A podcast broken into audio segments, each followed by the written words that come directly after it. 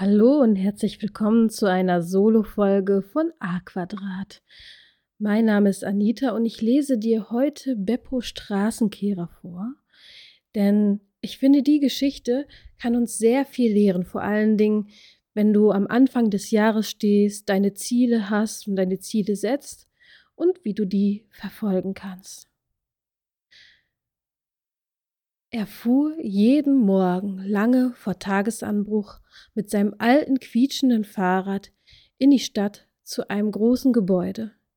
Dort wartete er in einem Hof zusammen mit seinen Kollegen, bis man ihm einen Besen und einen Karren gab und ihm eine bestimmte Straße zuwies, die er kehren sollte.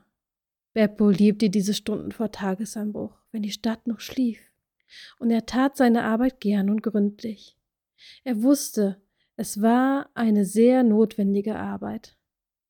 Wenn er so die Straßen kehrte, tat er es langsam, aber stetig, bei jedem Schritt ein Atemzug und bei jedem Atemzug ein Besenstrich. Dazwischen blieb er manchmal ein Weilchen stehen und blickte nachdenklich vor sich hin, und dann ging es wieder weiter. Schritt, Atemzug, Besenstrich.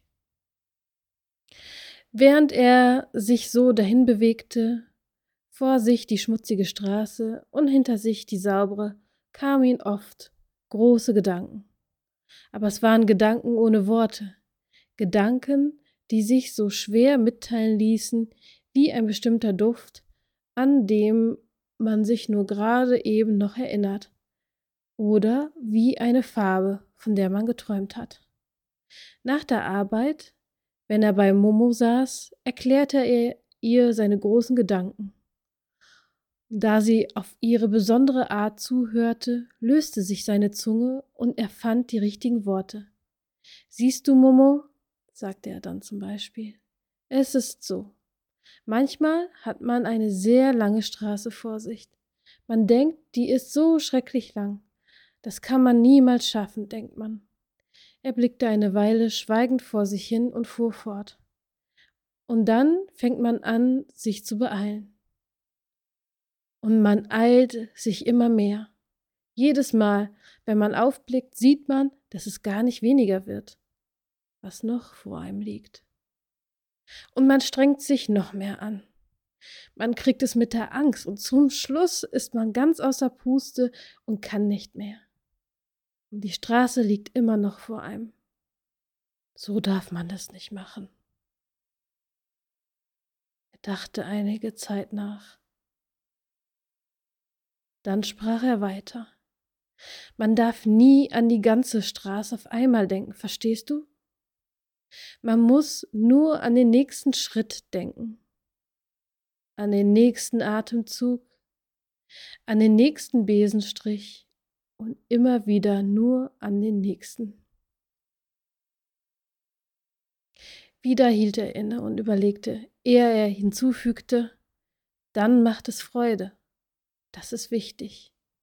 Dann macht man seine Sache gut. Und so sollte es sein. Und abermals, nach einer langen Pause, fuhr er fort.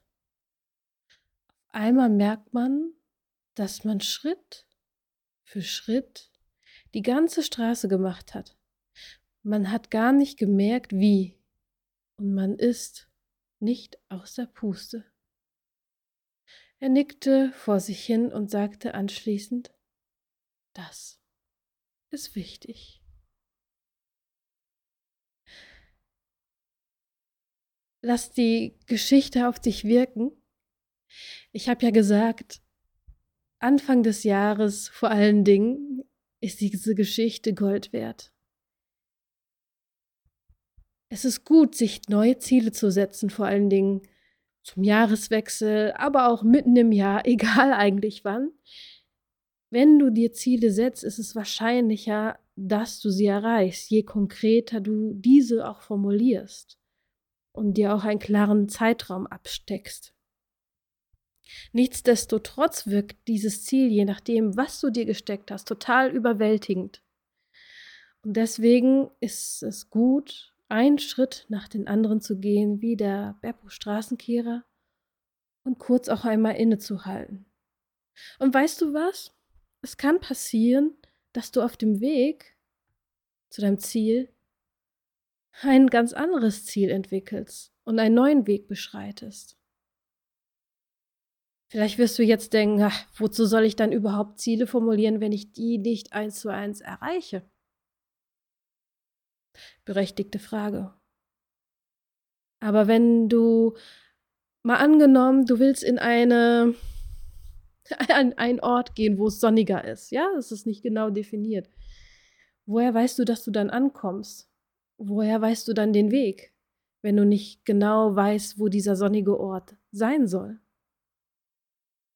Selbst wenn du dieses Ziel, dieses konkrete Ziel nicht erreichst, so bereitet dir dieses Ziel deinen Weg, den du vorher nicht gesehen hast. Du, im besten Fall kannst du diese Ziele in ganz kleine Schritte runter deklinieren, herunterbrechen. Und du weißt im besten Fall, was du zu dieser Stunde machen müsstest, um an dein Ziel zu kommen. Auf dem Weg zum Ziel sind viele Sachen, die dich auch daran hindern, dieses Ziel zu erreichen.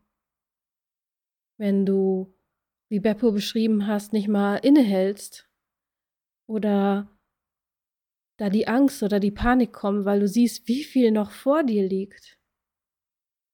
Ich denke, durchzuhalten hilft auch, sich zu vergegenwärtigen, warum mache ich das Ziel und wie ist es am Ende, wenn ich das Ziel erreicht habe.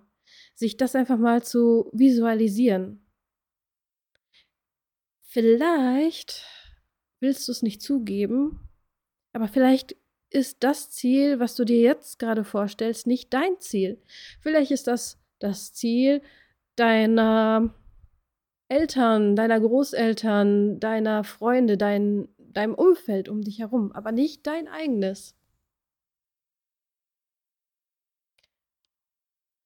Und um dieses Thema kümmere ich mich in einem kostenlosen Workshop Anfang Februar mit dir zusammen. Ich werde in der Linkbeschreibung ein Formular, auf jeden Fall eine Anmeldeliste reingeben, damit ich weiß, an wen ich alles einen Zoom-Link schicken darf.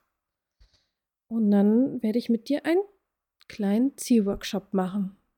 Rechne so um den 8. Februar damit, weil ich weiß, dass wenn man die ersten Schritte gegangen ist und dann im Februar feststellt, okay, ich habe es dann doch nicht geschafft, diese ersten Schritte zu machen, dass man leicht demotiviert ist. Und deswegen möchte ich dir auf diesem Weg nochmal einen Motivationsschub dazu geben. Ich wünsche dir einen guten Start in die Woche und ich freue mich auf bald. Deine Anita. Tschüss.